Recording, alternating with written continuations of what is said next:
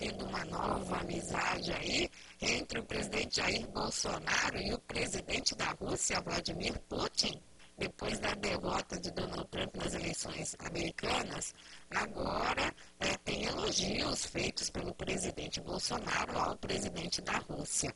E na manhã desta quarta-feira, apoiadores que o aguardavam na saída do Palácio da Alvorada, Bolsonaro questionou se eles tinham assistido à fala de Putin na cúpula do BRICS, encontro de chefes de Estado do Brasil, Rússia, Índia, China e África do Sul, realizado por videoconferência. Aí gostou do da China, a Rússia, ótimo?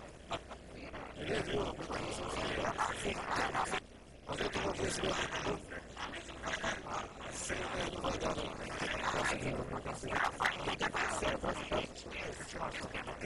não. Conseguiu, conseguiu. Esse aqui é um provérbio que, que traduz o que ele falou, você quer saber?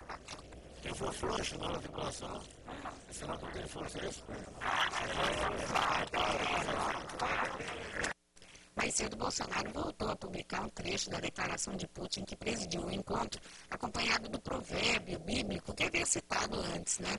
Putin enalteceu as qualidades masculinas de Bolsonaro, como coragem e força de vontade, em referência ao enfrentamento da pandemia, e sobre Bolsonaro ter sido infectado pela Covid.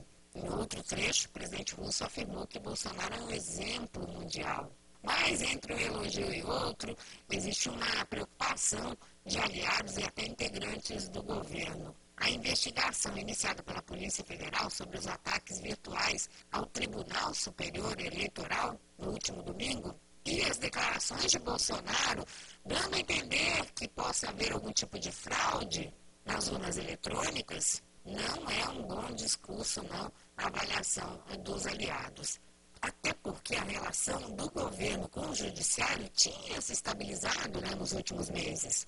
Mas o temor de auxiliares do Planalto é que o movimento de desacreditar o modelo eleitoral brasileiro possa reacender uma nova tensão entre o executivo e o judiciário.